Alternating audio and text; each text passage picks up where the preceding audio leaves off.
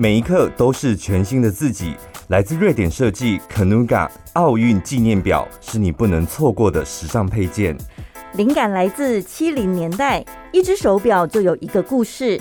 瑞典国家代表队的水球选手用速度为团队争取时间，以专注来赢得比赛。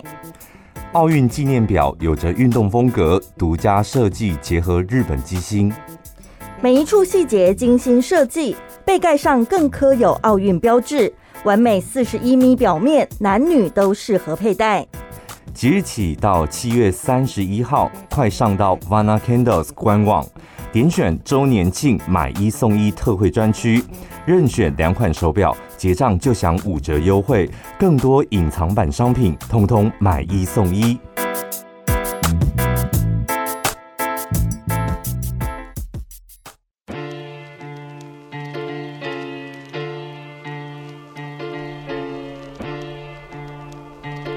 我今天准备的都被毁了，哦，我辛辛苦苦 就是一早来我就说，哎、欸，陈宝你要准备讲什么？这样，你是从嘟嘟网里面找到的吗？才不是嘞！哦，你不是嘟嘟网，不是，啊，是你骗我的，是不是？我有跟你讲说我是乱讲的，你还真的要嘟嘟网？不是，我以为你是去真的去嘟嘟网找，然后我说，哎、欸，那我也来看一下嘟嘟网里面到底有什么。真的，里面大概我我个人这样翻了翻，大概。有一半以上的文章对我来讲是属于废话型的文章，嗯，然后我就看到了一篇，我觉得哎蛮实用的那种，呃，居家风水啊招财的，我就很认真的把它看完。我跟你讲，这种内容农场的文章，有时候就很像是去。什么二手市集、跳蚤市场挖宝一样哦，可能会买到假的，对不对？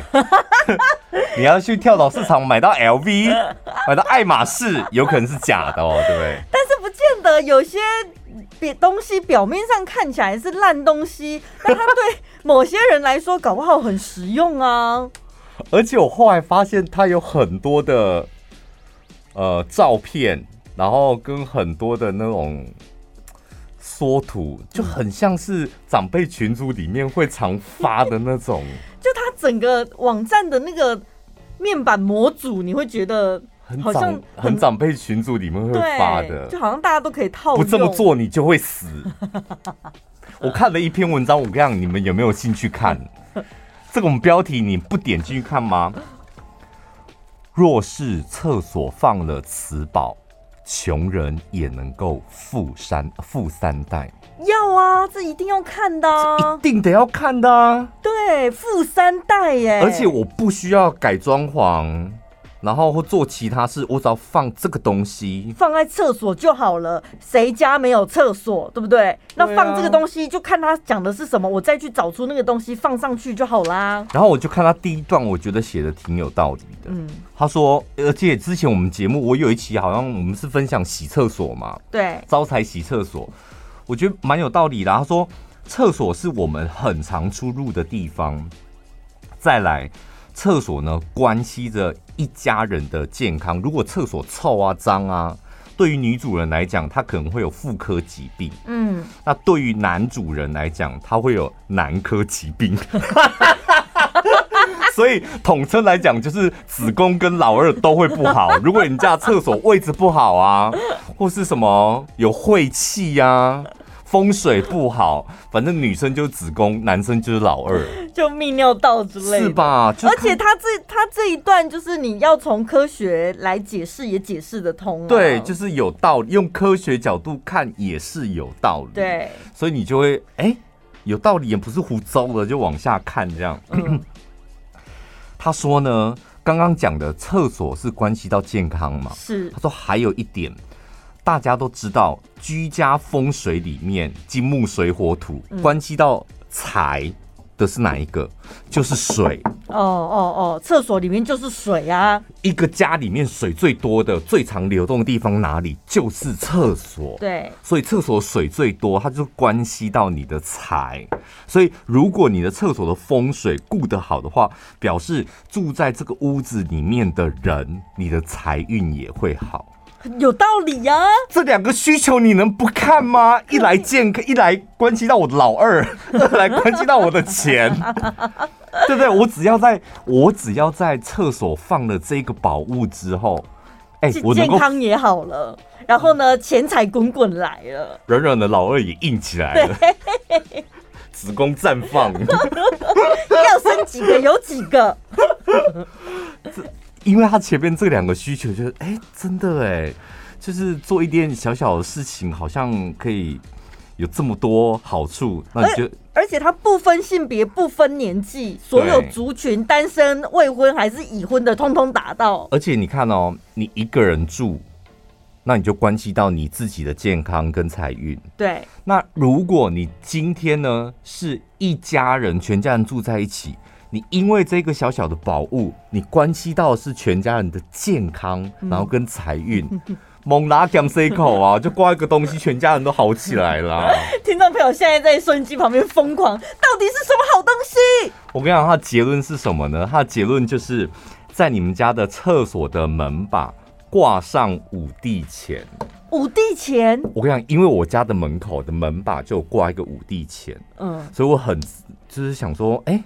这个东西我家也有，然后三不五时，我妈就会说：“你那个五帝钱啊，什么过年的时候是什么端午节的时候要净化一下，对，净化一下什么，让他的那个能力才可以维持住这样。”所以，我们家都有五帝钱。然后我想说：“哎，那厕所挂五帝钱很容易啊。”而且也不是放到里面去，放里面去，你还会想说这样不是沾染晦气吗？好像说不通。他只是叫你放在厕所的门把，上，是不是很很方便？对，我家里的门口的门把都可以挂五帝钱。那厕所的门把也也蛮合理的。厕所门把就关系到健康跟财运，我也可以挂五帝钱啊。对，所以我就打算我也要来我厕所的门口。挂一个五帝钱，嗯嗯嗯，我还特别为为了这一集节目上网搜寻一下什么叫五帝钱，你知道吗？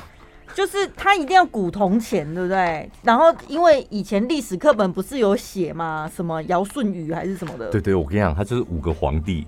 顺治、康熙、雍正、乾隆、嘉庆，哦，有指定这五个人是是，五个，这五个，哦，清朝时期的五个时期的那个钱币，这样。所以要去哪里找啊？没有，你不用找，你就直接上网搜五帝钱，或者你可以直接私讯小潘的 IG。干嘛？你有在卖是不是？对，我我我们我可以卖给你，然后帮你开好光哦。怎么私底下有做这种生意？我都不晓得。不是，因为我们家不是有个老师吗？对。然后我刚刚就立刻私讯我妈说：“哎、欸，那边可以拿到大量的五帝钱吧？”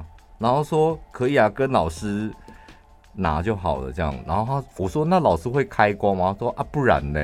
开光是怎样？我只听过神明开光的，就是、就是老师好像都会用一些那个叫朱砂还是什么，在上面点一下、画一下，然后在佛坛。有哦，那我知道。贵兄姐类似像这样子。有，我有听谢元景有讲过。对啊，一定要做这些动作。没有，但是我想要确认的是，这个五帝钱应该是说那个皇帝执政时期的钱币吧？这种东西感觉它不应该是古物吧？古文物怎么可能市面上随便可以得到？所以，没有办法大家得到这个古文物啊。嗯、所以现在市面上就很多。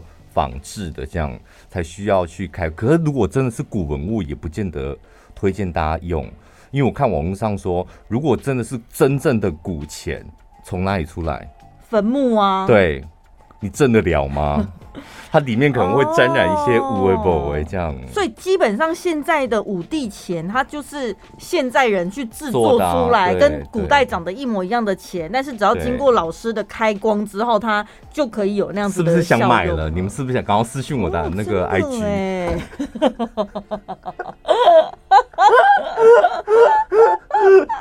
然后我就觉得这这一篇讲的太有道理了。厕所若有此宝，穷人也能够富三代。这个宝就是五帝钱，所以你只要在你的门把上面挂上五帝钱，那就好。而且这很实用，因为我跟你讲，你可以检查一下你们家的厕所。人家说开门不能见厕所，嗯，这个对于你运气不好。还有厕所不能对对到厨房，水火不容啊。然后厕所不能够对到卧室的门，嗯，住在那一间卧室的人就是会常常会身体痛或不舒服，嗯、有很多的禁忌。那尤其是很多租房子，如果你是住小套房，嗯，或者你是家里面的套房，套房不就是你家你的房间一定会有一个啊主卧嘛，类似主卧里面附的卫浴，你就很容易会厕所一下对到床，一下对到镜子，一下对到哪里？对，所以这个很实用啊。就是一旦那个厕所的风水不太对的话，就挂一个五帝钱。但是呢，逮鸡不见你干单。所以，听众朋友先不要冲动。身为小潘这么个性谨慎的人，他当然不是看了一篇文章，他就觉得啊，这样就解决所有的问题。欸、我看的时候真的觉得很有道理。我想说，今天我就要来分享这个。嗯。然后在录音之前，我想说，嗯，反正我有老师的 line，我就顺便问一下老师。我就把这一篇文章的重点就是剪辑好，我还剪辑好哦。嗯。然后贴给老师说：“老师，我可以在厕所的门口挂五帝钱吗？”然后我们在录音的前十分钟，他打电话来说：“小潘呐，万万不可！”我录音前十分钟，然后我一听到他讲“万万不可”，我就立刻传讯息给陈宝说：“陈宝，我今天要准备录音的东西化为乌有了。”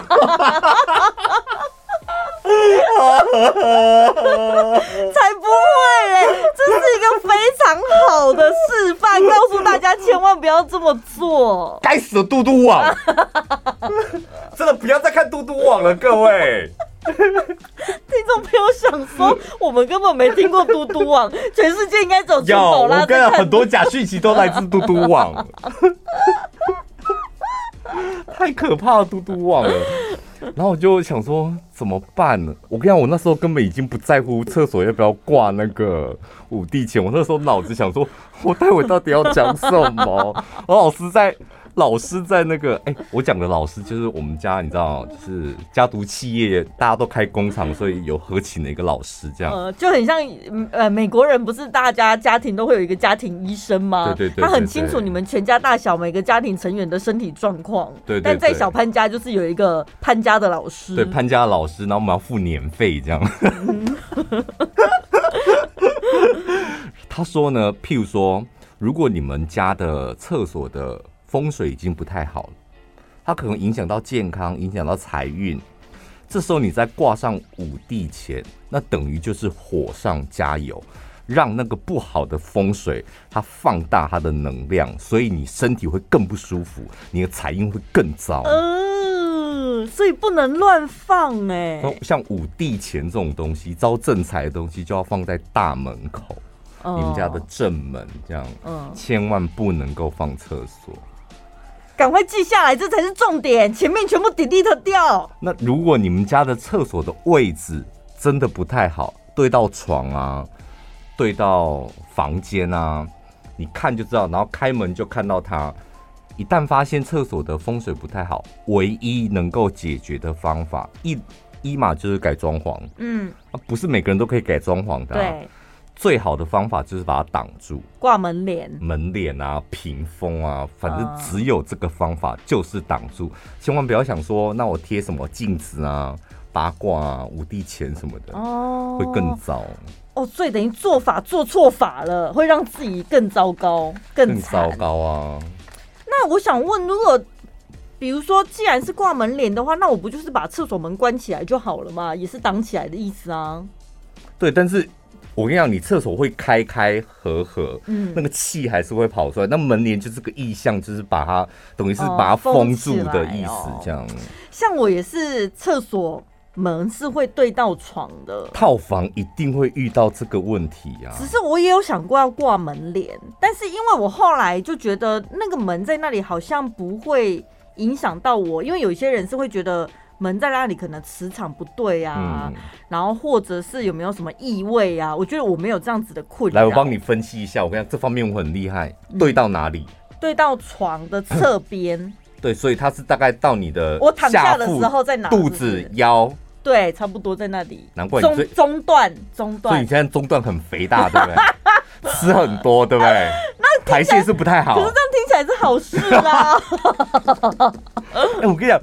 这真的很准，你记不记得我刚搬去台北，我住内湖那个房子，你有来过吗？对，那个不是一个楼中楼，对，我的床下面就是浴室，嗯，然后呢，我的床位下面是浴室，刚好对到的地方就是马桶，然后有一次，那个我家人来一看，说这个房子真的不行哎，嗯，你合约到了，一定要赶快搬走，嗯，然后说，因为对于你的肠胃会非常不好，嗯，我跟你讲，那一年我我这辈子没有那么长落赛过，就是那一年真的，要么就是。肚子很肿大，就那阵子是我最胖的时候，就是肚子很不很容易胀气、胃痛，然后要么就是很长落赛。你讲的我都真的想要来买个门帘试试看。你要买门帘，陈宝拉真的啦。买门帘不是为了什么要画煞？算了，今天今天卖搭门帘好了。如果你们要买招财抗煞的门帘，可以私讯我的 IG。等一，哎、欸，该不会上面还给我画八卦什么关公的？不用啦，不用深色的，我有问过。颜、哦、色有分？对，颜色尽量是深色。就不透光的那种，oh, 对，有些会买珠珠啊，有没有？然后或者 蕾丝的那种，阿妈家对对，会透光的就不太好，那就没有用，没有用。然后尽量是可以盖到你肚脐以下，就你站起来要经过那个门的时候是。对，有的是半截的，有的是一百八十公分、一百六十公分长的那种，真的要盖到快要呃你你的下半身那边。对啊。哎、欸，我们也很很会讲风水的，非常欢迎那个在听我们节目的，就是如果你们卖风水相关的，可以来找我们叶配。真的，哎、欸，我们之前很 听听我们旧的节目，开运这个小潘很在行，我们连香氛蜡烛都能开运呢。对耶，我们开运类的都卖很好，香氛蜡烛也是。对，然后还有一个蟾蜍盒子。对对对对对对对对。那个是什么？蟾呃，招财蛙，招蟾蜍盒子，那个真的卖完呢！我的天哪！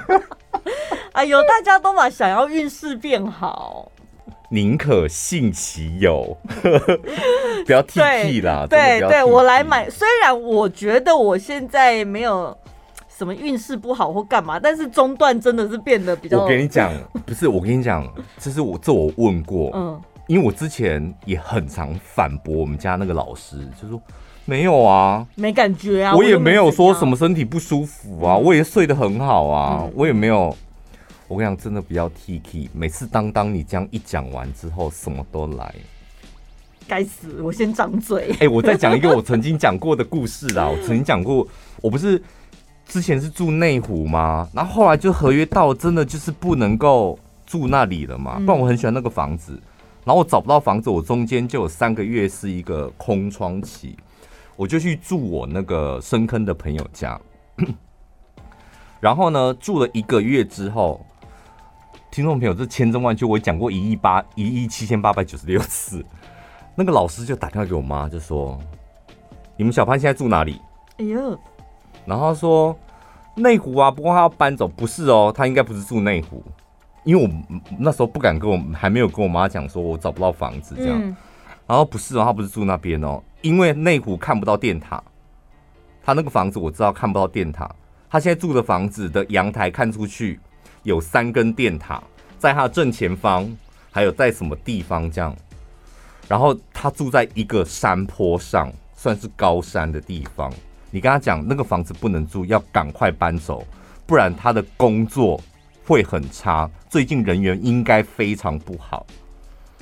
然后我妈就打电话给我说：“儿子啊，你是不是最近人缘不好啊？” 然后我就没有讲话。你是不是住在？你现在住哪里呀？我说我住在深坑。深坑？说我住在那个小春家。嗯。你现在去他们阳台看，是不是外面有三根电塔？我说：“哎，对，哎，他们家在山坡上嘛。”我说：“对，快搬走。” 老师是可以感受到远端，感受到你最近的气不好。远端，他真的超远端，好可怕哦！那一阵子，那一阵子，我是人生工作运也是很惨的，就是被小人弄啊，嗯、人缘又不好啊，又缺钱啊，工作非常不顺，猫又死了。哦。但可是像这种风水啊，风水讲的是房子的格局嘛，装潢啊什么有的没的。但是住的人如果他的八字命盘不一样呢？我跟你讲，嗯、因为我不是跟我好朋友住在一起嘛。对。然后呢，我就是很想要，因为我真的找不到房子，怎么办？然后我只能，而且朋友愿意收留我，你现在还把我朋友房子闲得一无是处，这样。嗯、我回去之后就说，可是我那个朋友也住的好好的、啊，嗯，还想顶嘴？我没有，我每次都是用顶嘴的方式对付那个老师。我说我朋友住的好好的，这样。然后说你朋友叫什么名字？嗯。然后我就把名字写出来给他看，嗯，然后他几岁这样，生日就名字跟生日这样，然后老师就算完之后就说他爸爸生病的对不对？嗯，那我说没有，我说没有，他他们家人住在三楼，然后他自己的房子在十二楼，嗯，他们家有两两，他自己住十二楼这样，我说没有啊，没有什么，他爸生病了。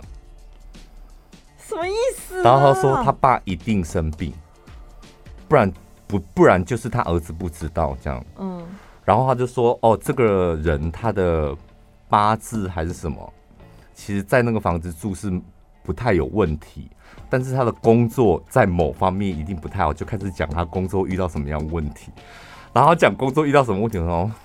有一点道理，的确是我那个 我那个朋友就是有一点点，你知道你知道不得志这样，所以他才有办法收留我，然后每天跟我聊天，出去吃吃喝喝。然后因为我还续了他一点房租啊，呃，对，就他等于是有一点点收入，然后讲的就蛮准。然后那那一那一个周末我就回到台北，然后晚上跟我朋友聊天的时候，我说啊，你你爸跟你妈是住三楼？他说对啊。我说啊，你妹呢？他说本来是今年要结婚，不过他今年他可能改到明年，因为他跟我妈一起 照顾我爸。他他一讲照顾我爸，我跟你讲，隔天一早我立刻去找房子，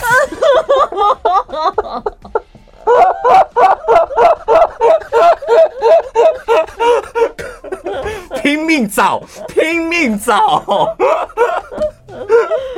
所以其实房子的风水格局，你一旦盖好了之后，它基本上就是那个运势。但是随着住进去的人，你的八字命盘不一样，它呈现在每一个人生活上的形态可能会不太一样，影响到每一个人是在工作、身体还是哪个部分都不一样。你讲到这个重点，就是、嗯、有些人身体很健康，嗯，所以他的风水影响到一点点健康。他感觉不出来，嗯，但为什么你一进去就是背靠背你？哦，因为你本来身体没那么健康，对，所以就是每个人的状况又不太一样。有些人工作就很好，他影他人缘不好，对他来讲没影响。对，但我们这种工作很不好的，人缘又不好，哇，跌入谷底了。那你没必要测试自己到底是哪一个方面受到你的风风水的影响，反正你只要听到可以化解的啦，可以增强运势的，你就可以多做一点嘛，对你反正总是有帮助的，对不对？今晚我立刻去买门帘，所以我改卖门帘，就是有没有觉得比较好？招财开光门帘。我觉得听到这样，大家都只想问你那个老师的电话吧。哎、欸，我跟你讲，我那个老师，我介绍很多人。你看周慧茹、彭以欣、嗯、小香，就是要不要结婚？哦，对，他也可以，就是 case by case 这样子就对了。哎呦，我再讲一个，说到这个，真的很妙。我们一个，我们有一个同事，他呢就跟他女朋友，他女朋友就怀孕了。嗯。然后他就想说，那怀孕了就结婚，这天经地义。那我们大家都很祝福他，这样。对啊。然后，而且我们就觉得他们两个很相爱啊。突然间有一天，他就来问我说：“哎，小潘，我想问一下，你那个老师在哪里？这样我可不可以去问他一些问题？”我说：“哦，可以啊。他平常不太接那种散客的，嗯。不过你要去问我，帮你跟他敲一下时间，这样。”我说：“你要问什么？”他说：“我想问看看要不要结婚。”我说：“结婚这种东西，而且你孩子都有，怎么是可以用问的这样？”嗯。然后他就去问完之后，然后他回来的时候，我跟你讲，脸是青色的。嗯。真的回来脸就是绿色。你知道人为什么会去问？就是你对于这一件事情，你有一点点存疑。对。你想这么做，但是你心中可能有一点点疑问。嗯。那你去找到一个确定的感觉，可能跟你想的是一样还是不一样？然后回来的时候我说怎么样？他说我再想想。事隔多年之后，真的多年之后，他有一天才跟我们讲说，他那一天呢，因为他心中有一点点疑虑，跟他跟他女朋友没有太大问题，但他一直觉得两方的家人可能会将来在婚姻上面会有很大的问题，这样，然后去职很简单的把两个人的名字，然后给老师，然后就这样算完之后。然后老师就开始讲说，如果这个世界上只有你跟你老婆还有小孩没有问题，但你这个婚姻，我跟你讲，最大的问题就是两方的家人，那完完全全是你没有办法控制的事。嗯，如果你硬是促成将来生不如死的是你自己。是跟他自己心里想的是一样的，所以可不可以结婚？当然可以结婚。嗯、你要过什么样的生活，你自己决定。对、啊，然后就把那个数字算出来。对，你知道那个很复杂，就是会一一解释那个数字啊，什么命盘的，算出来给他看这样。后来就是他在跟我们讲说，因为他说呃前女友的那个家人有一些个性什么的，然后。他就觉得，反正以后结婚的也不会跟那群家人在一起。嗯，那后来就是这几年，他就是一一发现那群他的家人有多可怕。就是不是说什么，哎、欸，我们不要跟公婆住，我们去外面独立住就，就、欸、就没事了。是、欸，家人就是家人，他们如果想要干涉你，你是逃都逃不掉。好了好了，聊太多别人的八卦了，要进广告了。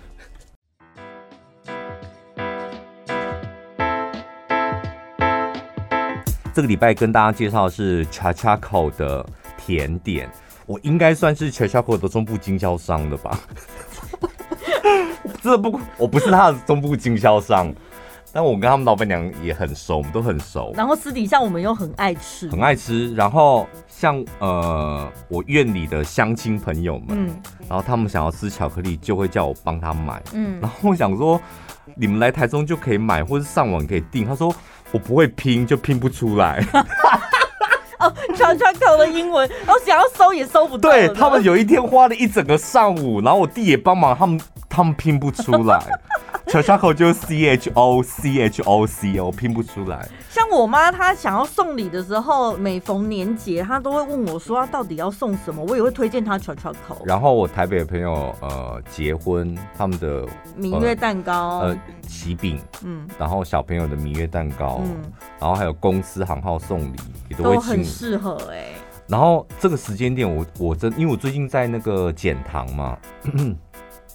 所以你知道，如果你跟我一样是那种减糖饮食，你一定会有一个关卡很难过，那就是你疯狂想吃甜食。哦，你，所以我家以前都会备一包那种软糖，嗯，就你突然间想吃，你就会拿来含一下，含一下这样。嗯，我非常建议大家，就是我最近才深深的知道什么叫做好的甜食跟不好的甜食。那个吃起来，你那个心里的那种踏实感完全不一样。就是我最近也会买他们家生巧克力啊，那你晚上的时候真的很想吃甜食，拿一块起来就含在嘴巴，慢慢让它化掉完之后，我跟你讲。嗯，那个踏实感就不会再想让你想再去乱吃其他的东西。对对，对。而且我跟你讲，什么叫吃甜点是幸福的？那就好的甜点才有办法让你有那种幸福踏实的感觉。嗯，而且它化开完了之后，它残留在你舌头上面的那个余味是完全跟那种什么化学添加的完全完全不一样。那这一次呢，Chochoco 推出了经典回顾的快闪活动，特别精选了两款产品，非常好吃。这两款都好吃，就是一个组合。那个提拉米苏的生巧克力，对，一般生巧大家可能很熟，但是这一款期间限定的提拉米苏生巧呢，看起来呢是一模一样，嗯，但是它里面呢特别先加了这个呃马斯卡彭的 cheese，还有 espresso 咖啡。另外还有浸泡过红酒的饼干脆片，对，最后再加上比利时白巧克力，所以你这样一整块含进去，你就感觉到真的就是那种提拉米苏的风味。我想，就是他们家的生巧克力吃起来就是爽，嗯。然后再来这一个那个焦糖红茶巧克力蛋糕卷，你们看我那个粉丝团的 po 文，你们看他那个蛋糕体的部分，嗯，它那个结构，我跟你讲，那个。入口的时候，就是它那个蜂巢结构不是一般你那种生乳卷的那种样子。啊，对，你那入口的那个扎实感很够，嗯，然后吃起来同样是很有爽度，它非常松软，然后它的那个内馅呢，就是很多，非常的湿润，嗯，然后那个蛋糕体它因为用了日月潭的那个红玉红茶跟英国早餐茶，那个茶香味非常浓。结论，听众朋友就是。好吃的甜点，你不需要听我们两个太夸张。我这一个结论就是，我告后讲，真的，真的。如果你如果 你爱吃巧克力，爱吃点蛋糕啊、甜点、甜点的话，嗯，他们家的绝对不会失望。对，然后呢，你可以透过我们的节目资讯栏有一个专属连结，点进去就可以看到这些产品的相关讯息了。我真没想到，我们今天两个人的话题竟然也还可以相互呼应，这样太怪力乱神了，会不会？没有关系，你就把它当个娱乐性节目。不会。我跟你讲，我先我先跟大家分享一个小故事，不是嘟嘟网的哦。有一个种田的农夫，他的马跑掉了，邻居呢就赶快来关心他，说：“哎呀，真是不幸呐、啊！”隔天呢，哎，这匹跑掉的马自己回来了。而且后头还跟着另外七匹野马一起回来了。嗯，一口气这个农夫就得到了八匹马嘛。邻居就赶快跑过来说：“哎呀，好幸运呐！”然后呢，隔天，哎，所以偷窃哈、啊，那个那个马也不是他，是偷别人的马。没有，他可能就是跑到山林里，然后认识了七个好朋友，就一起带回家啦。哦、哪有偷窃？哦、是山里面长对七匹野马，嗯、对。然后呢，到了隔天，这农夫的儿子呢，就想要试着骑骑看其中一头野马，不是他们家原本养的。嗯、那野马本来就是在野外已经生活习惯了，嗯、不习惯人类的驯服，所以呢，他儿子就摔了下来，脚就骨折了。嗯，这时候邻居就又过来了，哎呦，怎么这么不幸呐？腿断了，这样对。在隔天呢，哎、欸，村子里突然来了一群政府的人，说要征兵，所有年轻力壮的男子都要去打仗。到了农夫他家，看到啊，林盖骨折哦，没办法，算了算了，然后就走了。用了。所以邻居又过来了，哎呀，好幸运呐、啊！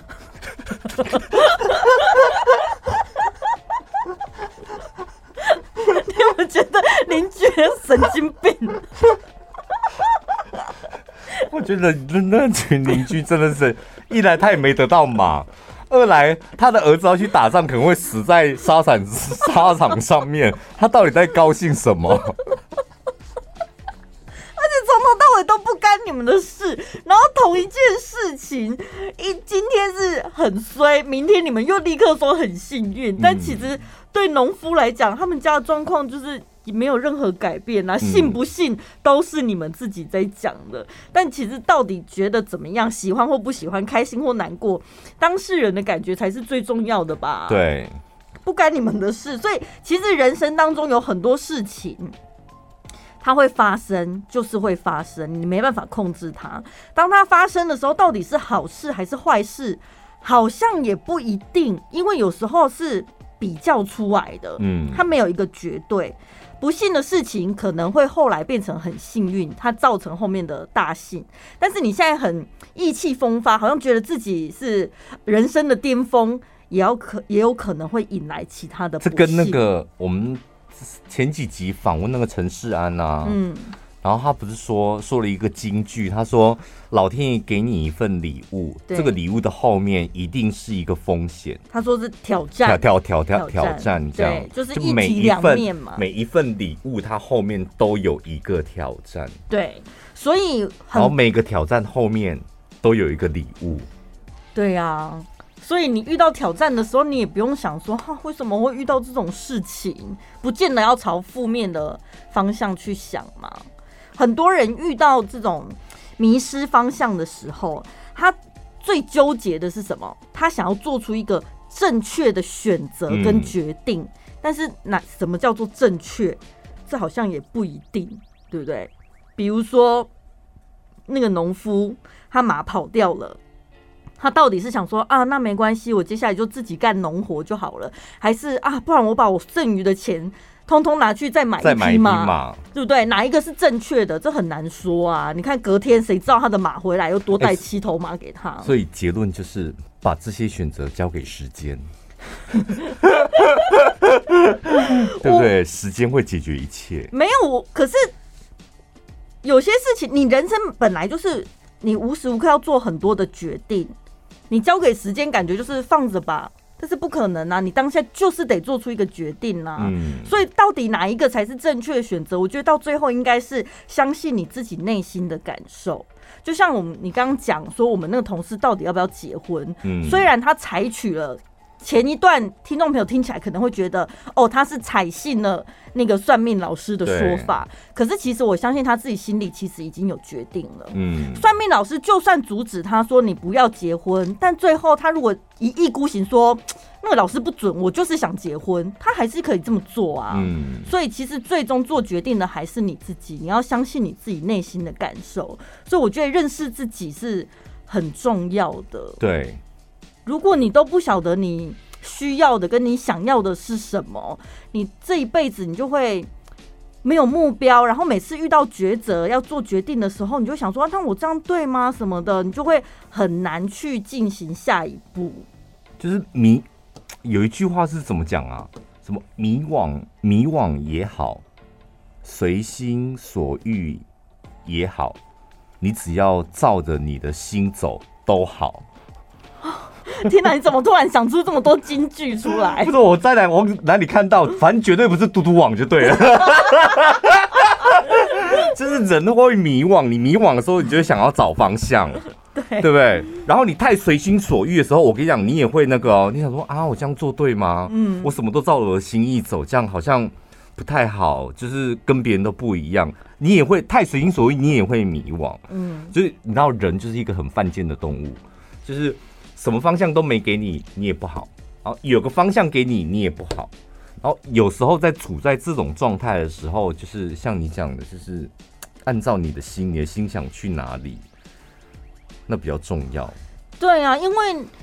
到最后，这个这些日子还是你自己在过的啊。然后我们人，我们自己先撇开我们自己的决定，我们有时候也很常在扮演那一些邻居的角色，你知道吗？我们一直很想要给别人指引方向。哎，我跟你讲，我有一次看那个钟明轩的影片呐，嗯，我都想说，你到底是哪里的脑袋瓜，还是去哪里偷抄这些东西？你讲的东西这也太形而上了吧？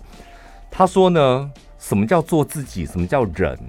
我们重点是，我们现在你看到我的样子，我只是个躯壳而已。嗯，重点是你的心，每一个人的心，它长得是不一样的。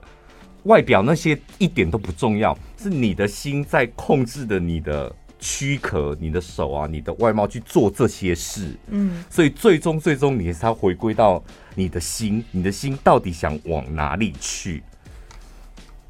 然后去看那个影片啊，就跟宝拉讲的这个是一样的。只他讲的比较高大上一点，宝拉讲的就是比较简单，就是 follow your heart。他最后结论是什么？我没有，我陈宝，你去看那个影片，他他最后没有结论。哦，他希望丢一个东西出来让大家自己思考。他重点是你不要随便去定义一个人，哦然后你也不要太容易被别人定义。嗯，你应该是什么样的人？就是你应该要去找到怎么找到自己，就是没有什么自己，就找到你自己那颗心。对啊，像 我朋友他，你讲到我心好痛。他认识了一个女孩子，然后他们在一起大概才一个月而已吧，他就发现女生怀孕了，他毅然决然的就说：“太好了，这就是老天爷在帮助我，我要立刻把她娶回家。”我们今天这个节目就有好多那个五套的哦。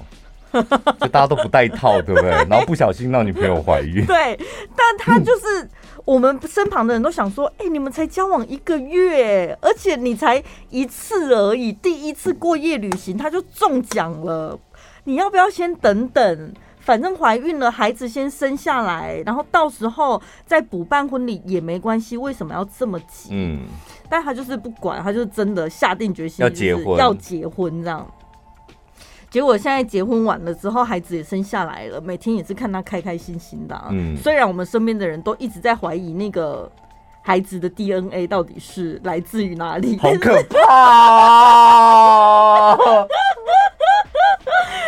但是他现在还是过得很幸福啊，所以就是不要相信旁人讲什么。没有结论，就是孩子不管是不是你亲生的，你都有机会当一个幸福的爸爸。对对对对，你这你这样讲说法比较好一点。尤其我觉得像现在就是很多未来是未知的，你看我们本来以为要解禁的结果嘞。对不对？这么多微微的解禁，这么多无法掌握的未来，你现在可能也面临很多抉择。你到底要不要转换跑道啊？以后应该怎么办啊？生活要怎么过啊？所以我觉得最后像你刚刚讲的，要 follow your heart，嗯，相信你自己。但是很难哦，这讲很简单，嗯，等哪一天你要做决定的时候，然后你做不了决定，或是你想做这个决定，你又在乎很多人的眼光的时候。你就想说，没关系，我要遵从我自己的心意。嗯，然后我跟你讲，你还是下不了决定。对，这就是人生。这太难了，真的太难了。可是如果你能够做到的话，你真的就是百分百自由了。每个人嘴巴都讲说我要自由啊，但是其实真正面对自由的时候，你真的是会反而不知所措。对。钟明轩讲的，其他最后就是在告诉大家，这种才叫真正的自由。嗯，因为你不会受到别人的影响。对对，希望大家都可以早日的，也许不是完全自由，但哪怕只有进步一点点、一点点，你生活应该也会过得比较开心吧？自由吗？那你现在你自由吗？我现在蛮自由的啊。对我们两个比起来，你比我自由太多了。你说包括不在乎别人眼光的部分吗？眼别人眼光我也是不太在乎的，嗯、只是有有时候那个自不自由，譬如我觉得工作对我来讲就是非常大的捆绑，非常大。哦，我没有办法随心所欲的做我想做的是没有办法，嗯，因为我得要顾顾及到很多人，嗯，就我自己随心所欲，我可能自己过得很好，但其他人会很惨，就是这个就是捆绑啊，对，那没办法，你到。我那我能放飞自我吗？这方面你就比我自由很多了吧？没有，我跟你讲，哎，就算是提线木偶，你知道吧？嗯，提线木偶只要真心真意爱他身上绑着的绳子，他就会是自由的。可以吧？你试试看，你试试看，那不是捆绑你的绳子，那是牵引你的绳子。嗯，我我有，对啊，我后来就是慢慢练习。然后喜欢上身上这几条绳子啊，嗯，我觉得他就是我啊，我干嘛去干嘛去排斥他？想说为什么要绑我一条线？我不要线，我要自己动。嗯，但我就是一个需要有这些线，我才可以动得很灵活的人啊。对对，就是这样子。哎，怎么有点想哭啊？下礼拜见，拜拜。